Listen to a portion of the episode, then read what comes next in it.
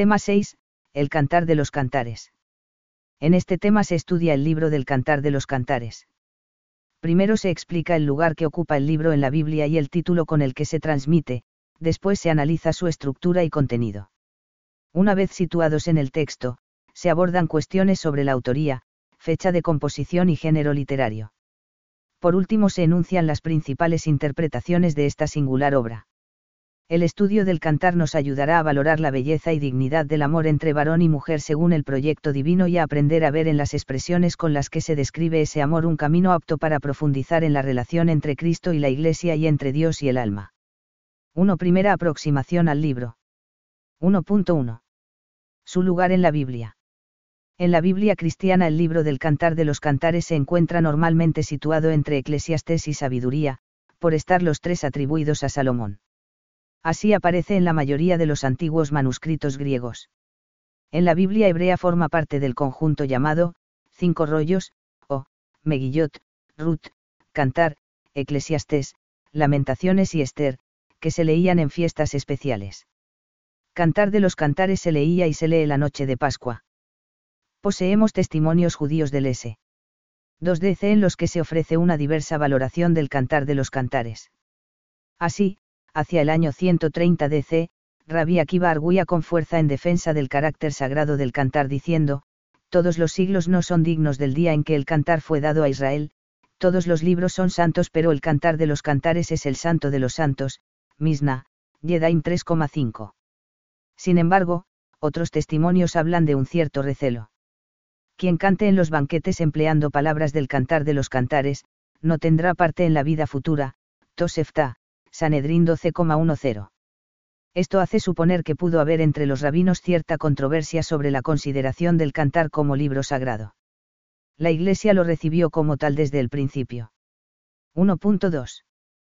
Título. El título de la obra es, Cantar de los Cantares de Salomón. La perífrasis, Cantar de los Cantares, significa, canto, en grado superlativo. La obra viene atribuido a Salomón, autor de muchos cantos según 1 re 5,12, pronunció 3.000 proverbios, y sus canciones fueron 5.000. Todo hace suponer que la referencia a Salomón en el título es un añadido. Lo más probable es que la obra está pensada para que el rey, no el poeta, se identifique con Salomón, cf. CT 1,5, 3,7911 11 y 8,11. Tampoco el nombre de la mujer amada que aparece en la obra, la, Sulamita, es argumento para atribuir la obra a Salomón. 1.3. Aspecto general. El libro contiene un conjunto de poesías de amor, puestas alternativamente en boca de dos amantes como en un diálogo, en el que, discretamente, se entremezcla la voz del coro compuesto por las amigas de la amada. En las poesías aparece reflejado de forma eminente el amor recíproco de dos jóvenes.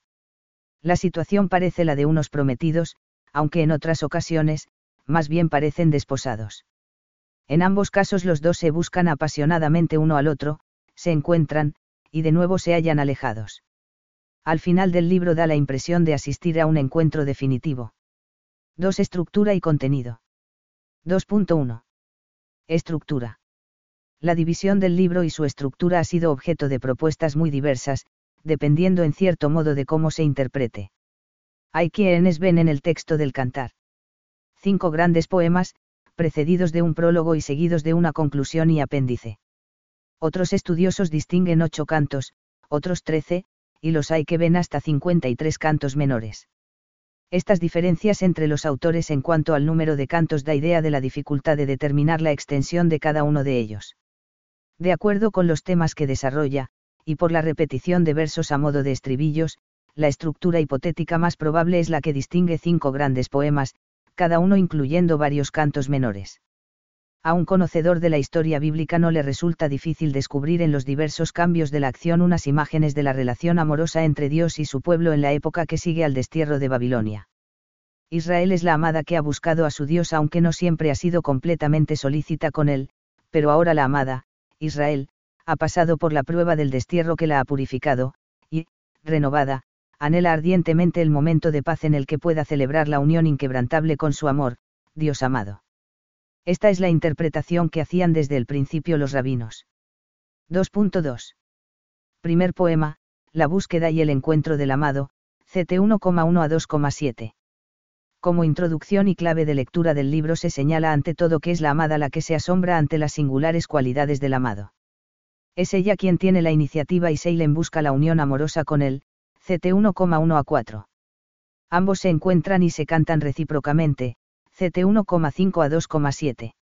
Este primer poema puede dividirse en tres partes. La amada Seilen busca del amado, CT 1,5 a 8 sigue con el encuentro de los amantes y el canto en el que cada uno exalta la singularidad del otro, CT 1,9 a 2,3.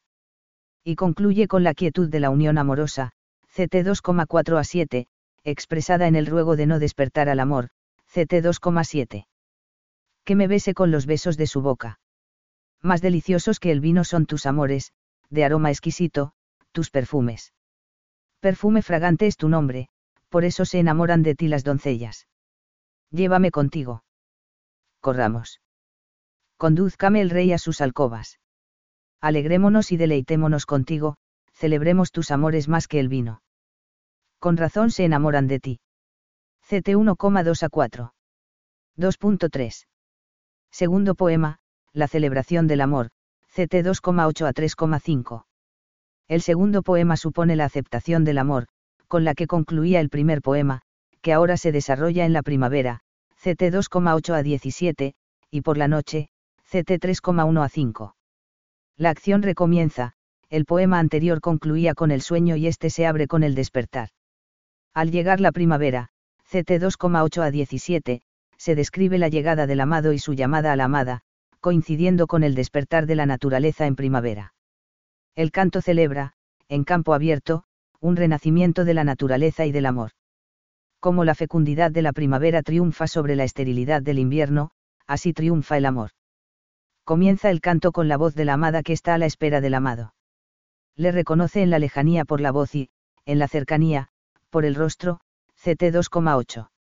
En correspondencia, el amado cantará después el rostro y la voz de la amada, CT 2,14. El cuerpo del poema es la invitación del amado a gozar del amor en comunión con la naturaleza, CT 2,10 a 14. De ahí también la petición conjunta que viene a continuación, hay que hacer desaparecer todo cuanto estorbe esa celebración triunfal. Las palabras finales de la amada en las que reclama para sí de manera exclusiva al amado, al tiempo que le ofrece la libertad, CT 2,16 a 17, serán después estribillo, CT 6,3 y 7,11, y final, CT 8,14, del cantar. El amado. Levántate, ven, amada mía, hermosa mía, vente. Que ya pasó el invierno, las lluvias ya cesaron, se fueron. Aparecieron los brotes en el campo, ha llegado el tiempo de la poda, y el arrullo de la tórtola se escucha en nuestros campos. La higuera comienza a madurar sus frutos, las viñas en flor ya exhalan su fragancia.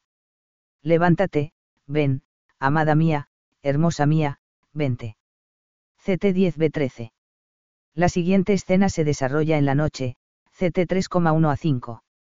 La noche se caracteriza por la ausencia del amado y la búsqueda angustiosa de la amada hasta que lo encuentra, CT 3,1 a 4. Este canto, en contraste con el anterior, ofrece el segundo momento del amor. Durante la noche, en la ciudad, ante la ausencia del amado, la amada lo busca hasta encontrarlo. Quien habla es la amada que, desde el presente de la unión amorosa, CT 3,5, recuerda el pasado, su búsqueda infructuosa, CT 3,1 a 2, y, finalmente, tras un nuevo intento, encuentra al amado, CT 3,3 a 4. El canto alude a las pruebas por las que pasa la amada y cómo las vence con su perseverancia. No es difícil aplicar este texto a Israel a lo largo de la historia. La amada. Lo busqué, pero no lo encontré. Me encontraron los guardias que rondan por la ciudad. Habéis visto al que ama mi alma. Apenas los pasé, cuando encontré al que ama mi alma. Lo abracé y no lo soltaré hasta hacerlo entrar en casa de mi madre, en la alcoba de la que me concibió, CT3D4. 2.4.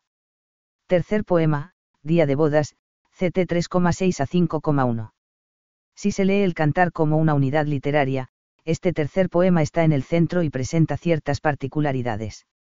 Esta sección describe el día de bodas del rey Salomón, CT 3,11. Faltan los estribillos que se repiten en los otros poemas del cantar y, frente al diálogo y la exaltación que dominaban los anteriores, el tono de este poema es más descriptivo. Comienza con la presentación de los novios, CT 3,6 a 4,15, y acaba con la unión conyugal y la invitación a los amigos del esposo para que celebren el acontecimiento con un banquete, CT 4,16 a 5,1. Presentación de los novios, CT 3,6 a 4,15. Comienza hablando el poeta a partir del aspecto visual, como si descubriera en la lejanía del horizonte, algo, que se acerca, y, al poco, se ve que es la litera de Salomón con su escolta, CT 3,6 a 7. Entonces, como si estuviesen ya cerca, se describen, con asombro, la litera y la figura real de Salomón, CT 3,8 a 11. El canto no especifica quién sube desde el desierto. A continuación es el amado quien describe la belleza de la amada. Tal descripción consta de dos partes que pueden denotar distinta procedencia. En la primera, CT 4,1 a 7, la amada es denominada, amiga, y recoge un retrato poético del cuerpo de la mujer, canta la belleza física de la, amiga, y concluye con una expresión significativa, no hay, tacha, alguna en ella. En la segunda, CT 4,8 a 15, a la amada se la llama, esposa, y expresa más bien los sentimientos que ésta despierta en el amado. Este expresa el deseo de que la, esposa, se haga cercana y presente, y confiesa estar cautivado por ella designándola con dos bellas metáforas, huerto cerrado, V12, fuente de los huertos, V15. El poema es así una descripción adecuada de la singularidad del otro en el amor esponsal. Consumación de las bodas, CT 4,16 En la parte final del poema se retoma la imagen del huerto para expresar la unión nupcial. La esposa como, huerto cerrado, se ofrece al esposo, CT 4,16, y éste acepta el don entrando y disfrutando de sus delicias, CT 5,1. Los versos se cierran con la invitación a la alegría que deben compartir los amigos del esposo por esta unión. El amado. Ven del Líbano, esposa mía, ven del Líbano, vente. Aléjate de la cumbre de la Maná, de la cumbre del Senir y del Hermón, de las guaridas de leones, de los montes de leopardos. Me robaste el corazón, hermana mía, esposa, me robaste el corazón, con uno solo de tus ojos, con una sola sarta de tus collares. Qué lindos son tus amores, hermana mía, esposa. Cuanto más deliciosos que el vino, tus amores cuanto más la fragancia de tus ungüentos que todos los aromas. Panal que destila son tus labios, esposa, miel y leche hay en tu lengua, la fragancia de tus vestidos es como el aroma del Líbano. Huerto cerrado eres, hermana mía, esposa, huerto cerrado, fuente sellada. Tus retoños son un paraíso de granados con deliciosos frutos, aleñas y nardos. Nardo y azafrán, canela y cinamomo, con todo árbol de incienso, mirra y aloe, con los mejores aromas. O fuente de los huertos, manantial de aguas vivas, arroyos que bajan del Líbano. CT 4,8 a 15. 2.5. Cuarto poema, Admiración ante el amado, CT 5,2 a 6,3. El poema reproduce motivos ya aparecidos antes, la búsqueda en la noche, CT 5,5 a 8, CF. CT 3,1 a 4, el retrato poético de la persona amada, CT 5,10 a 16, CF.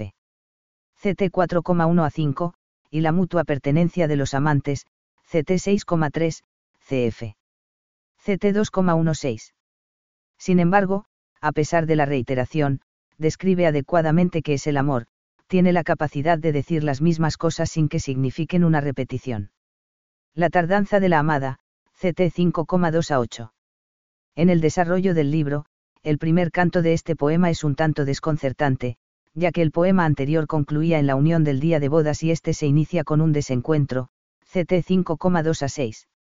Ello ha hecho que algunos lo interpreten como si fuese un sueño de la amada, pero tal interpretación no se impone. Más bien parece que se trata del comenzar de un nuevo poema y que, como al comienzo del segundo poema, el alejamiento del esposo es un recurso para presentar luego la búsqueda con crecida intensidad. Los versos de este canto reproducen dos situaciones. La vela durante la noche, con la llamada, el diálogo y los gestos de los amantes, CT 5,2 a 6. Y la búsqueda del amado por parte de la amada, CT 5,7 a 8, cuando descubre que éste ha desaparecido, CT 5,6. La amada está en vela y recibe la llamada del amado.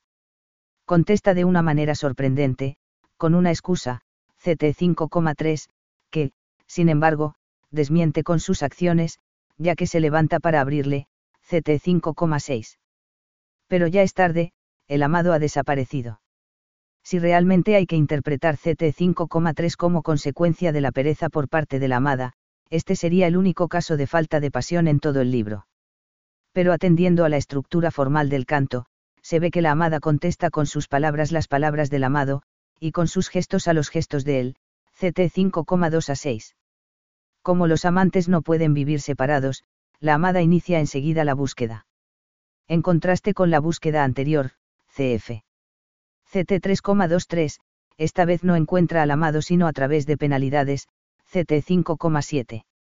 La descripción del amado, CT 5,9 a 16. Una pregunta de las hijas de Jerusalén.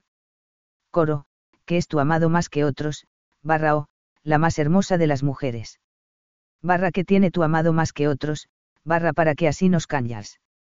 CT 5,9, le sirve a la amada para describir las excelencias del amado, CT 5,10 a 16. Hay dos descripciones de carácter general, único, entre millares, CT 5,10, todo el, delicias, CT 5,16, que sirven de marco al retrato físico que se hace del amado describiendo las diversas partes del cuerpo. Las imágenes escogidas por el poeta y puestas en boca de la amada remiten a dos lugares distintos. Unas, como el oro, las piedras preciosas y el marfil, el mármol y los cedros, denotan majestuosidad y evocan los elementos del templo de Jerusalén.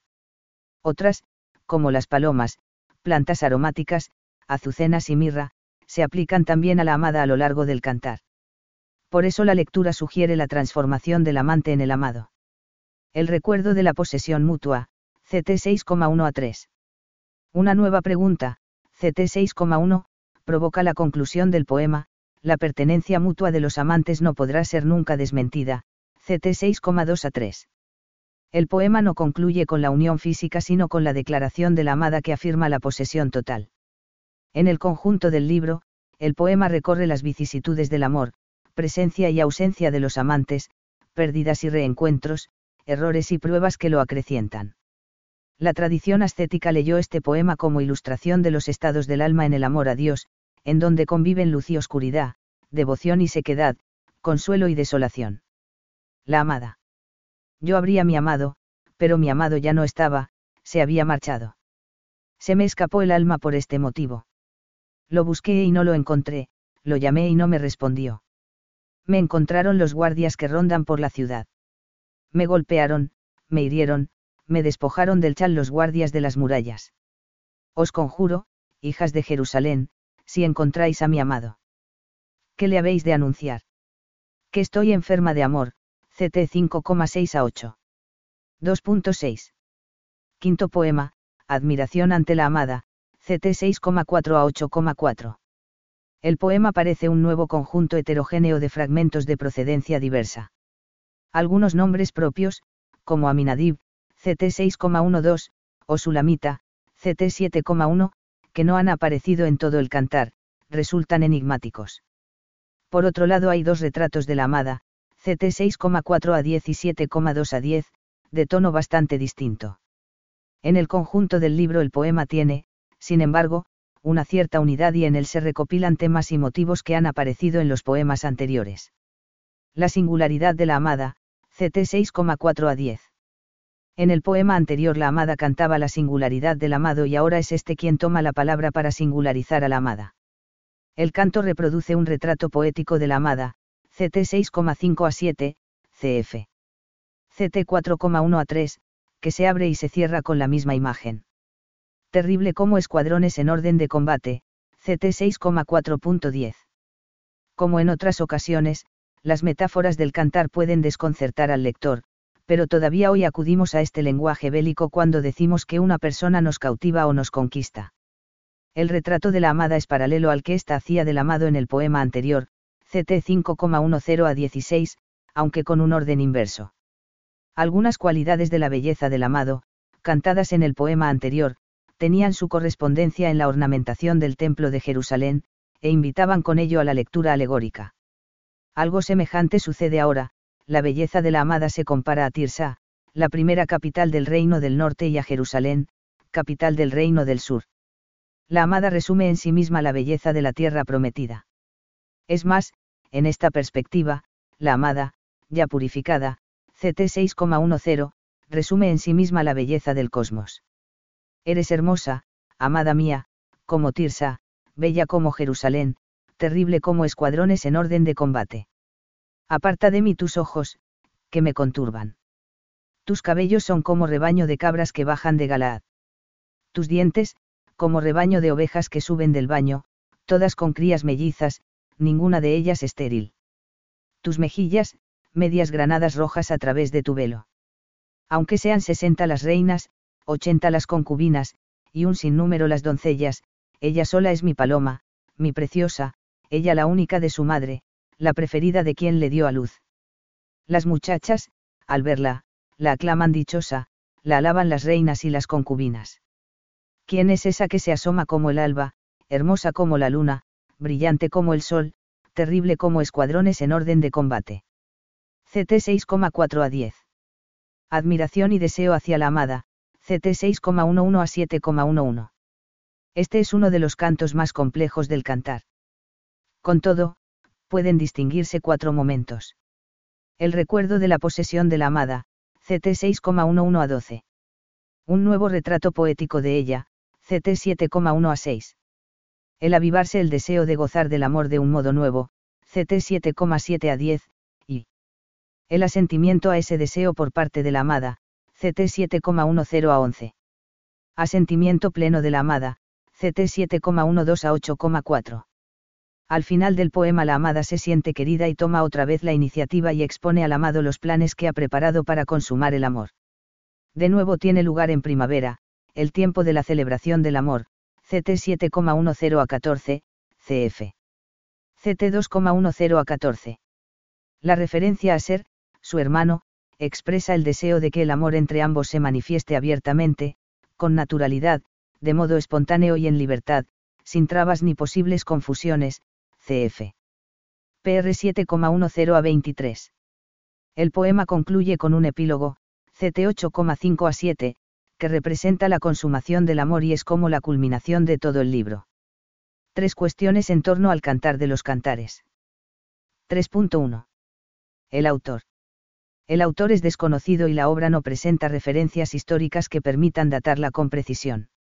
El lenguaje, en general, no refleja el ambiente de la corte y pudo ser escrito en el norte del país donde el influjo extranjero, sobre todo persa, era más fuerte. El autor fue un sabio y poeta de Israel que muestra una gran altura lírica y una excepcional sensibilidad hacia las bellezas del mundo natural. También poseía una profunda percepción del misterio del amor humano. No ha faltado la opinión de que el libro podría haber sido escrito por una mujer, dada la fuerza con que expresa los sentimientos femeninos, pero, en realidad, expresa con fuerza tanto los sentimientos de la mujer como los del varón. 3.2.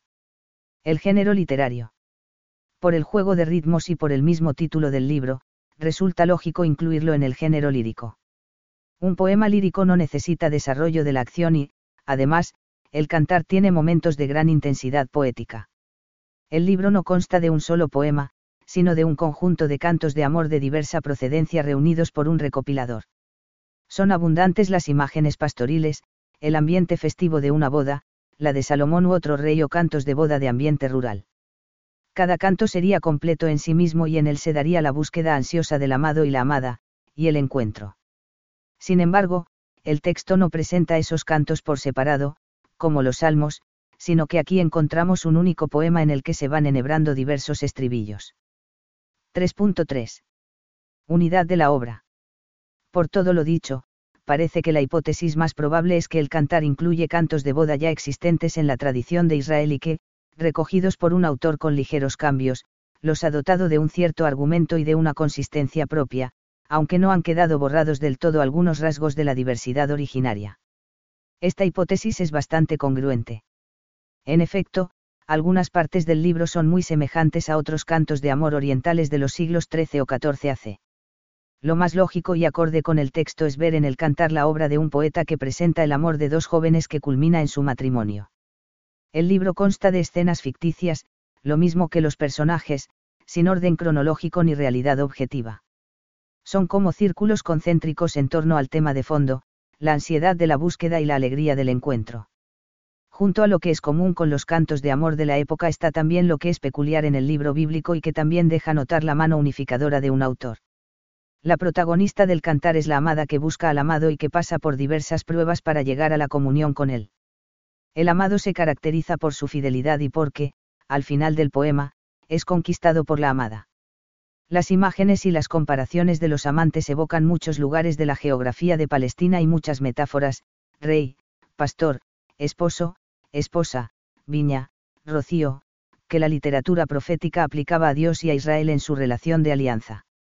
Esta presencia continua de imágenes bíblicas hace que los lectores de la obra se hayan preguntado desde la antigüedad si no se está ante una alegoría que expresa en forma poética la alianza esponsal entre Dios y su pueblo, anunciada por los profetas, cf.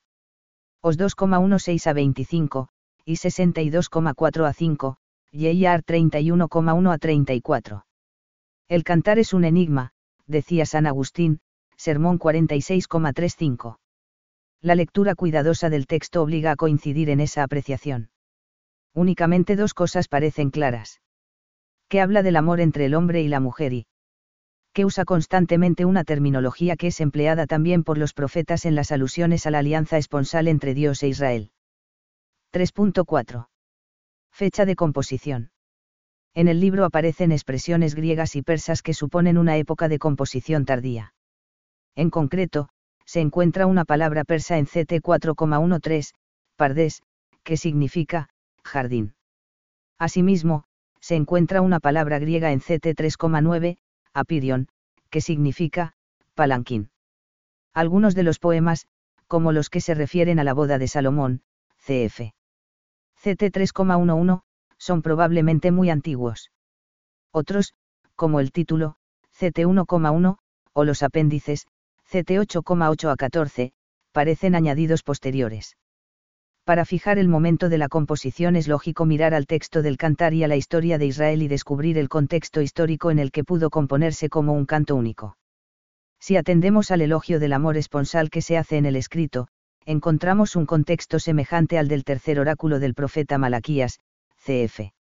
ML 2,10 a 16, cuando condena los matrimonios mixtos y el divorcio. Estas ideas son las mismas que aparecen en el cantar, pero en sentido positivo. El cantar es un poema de esperanza, la comunión entre los esposos es un signo de la comunión de alianza entre Dios y su pueblo. El gozo que respira todo el cantar, la exultación y la alegría del novio y la novia son signos de la restauración de Israel que quiere ser fiel a su Dios y de Dios que se apasiona con su pueblo. Por eso se puede pensar que el cantar de los cantares recibió su unidad en los siglos V4 AC, como aliento a los hombres piadosos en la época de la restauración, durante el dominio persa de Oriente Medio. 4. La interpretación del cantar, interpretaciones alegóricas y sentido literal. La primera impresión que se tiene al leer este libro es que no se trata de una obra religiosa, ya que solo una vez, al final, aparece el nombre de Dios, CF. CT 8,6. Sin embargo, se trata de un libro incluido en la Biblia y tenido como libro sagrado e inspirado por Dios desde los testimonios más antiguos que se conocen sobre él. Es más, ningún libro de la Biblia ha sido interpretado con la fuerza religiosa y la altura mística como lo ha sido el Cantar de los Cantares. De ahí que respecto al cantar se plantee la cuestión de si el libro en su composición originaria era un canto de amor humano sin más, o una alegoría del amor entre Dios y su pueblo. En el primer caso, el libro debería leerse en su sentido literal e histórico como referido al amor entre los esposos y, a partir de ahí, podría ser interpretado en sentido alegórico como expresión del amor entre Dios e Israel o entre Cristo y la Iglesia o entre Dios y el alma. En el segundo caso, el sentido literal histórico sería ya de carácter espiritual y sería ajeno a la intención del geógrafo entender sus palabras como referidas directamente al amor entre el hombre y la mujer. Como canto al amor esponsal, este libro viene a ser un comentario a los pasajes del Génesis en los que se narra la creación del hombre, varón y mujer, y la atracción mutua puesta por Dios en cada uno de ellos antes de haber sido trastocada por el pecado, cf. Gen 1,26 a 29 y 2,18 a 25. El amor así comprendido, puede ser, y es, tanto en el Antiguo como en el Nuevo Testamento, apto para comprender y expresar el amor de Dios. En sentido alegórico, el amor esponsal expresado en el cantar puede aplicarse también a las relaciones de Dios con su pueblo, tal como se ha hecho en la tradición judía y cristiana. La tradición judía lo lee precisamente en la fiesta de la Pascua, para significar el amor entre Dios y su pueblo. En el Nuevo Testamento no se cita explícitamente el cantar. Sin embargo, sí hay más de una alusión al lenguaje del cantar en esos libros. La parábola de los invitados a las bodas, cf. MT 22,1 a 14, y par, y la de las vírgenes necias y prudentes, cf. MT 25.1.13, reflejan un ambiente de expectación mesiánica bajo la imagen de la boda. Jesús mismo, cf.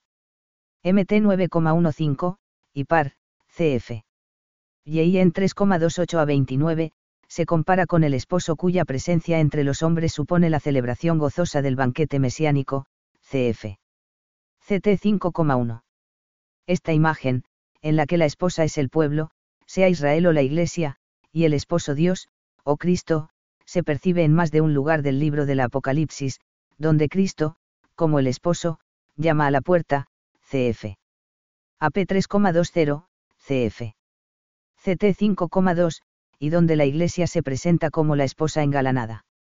Alegrémonos, saltemos de júbilo, démosle gloria, pues llegaron las bodas del Cordero y se ha engalanado su esposa, le han regalado un vestido de lino deslumbrante y puro, el lino son las buenas obras de los santos, AP 19,7 a 8, CF.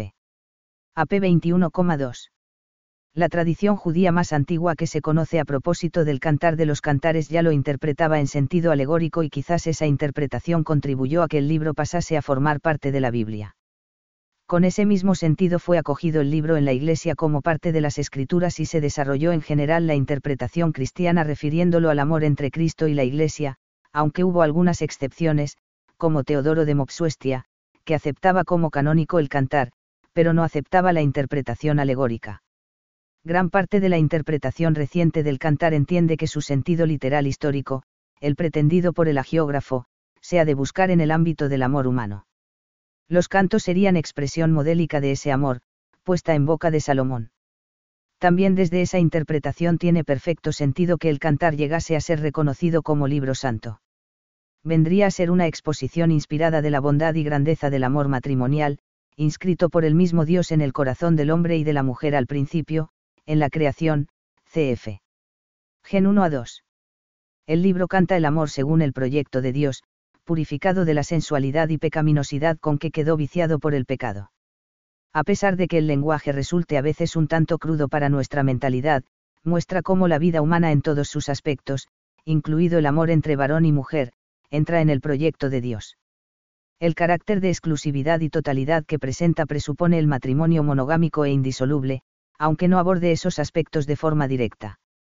El libro se fija en el fundamento, la naturaleza misma del amor esponsal en el corazón del hombre y la mujer, tal como fue proyectado por Dios.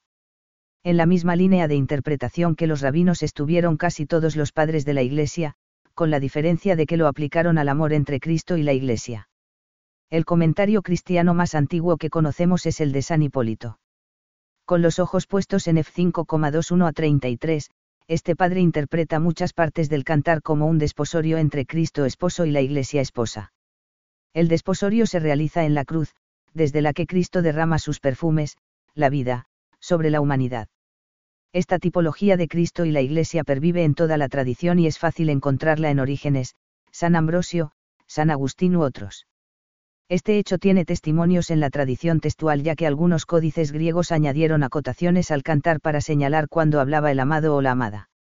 Estas acotaciones, en la Vetus latina, ya se traducían como Cristo y la Iglesia. En el comentario que Orígenes hace del cantar recoge la tipología de la Iglesia, pero la completa, la amada es también el alma cristiana que, encendida de amor, busca la unión con Dios en la Iglesia. La línea antropológica abierta por Orígenes tiene pronto su culmen en las homilías que escribió San Gregorio de Nisa. Para el niseno, la esposa es tanto la naturaleza humana como el alma cristiana que se sienten llamadas por el esposo, el verbo, a embellecerse y a perfumarse con las virtudes. Así, debe ser para acceder a la unión con el amado que se da en los sacramentos, especialmente en la Eucaristía.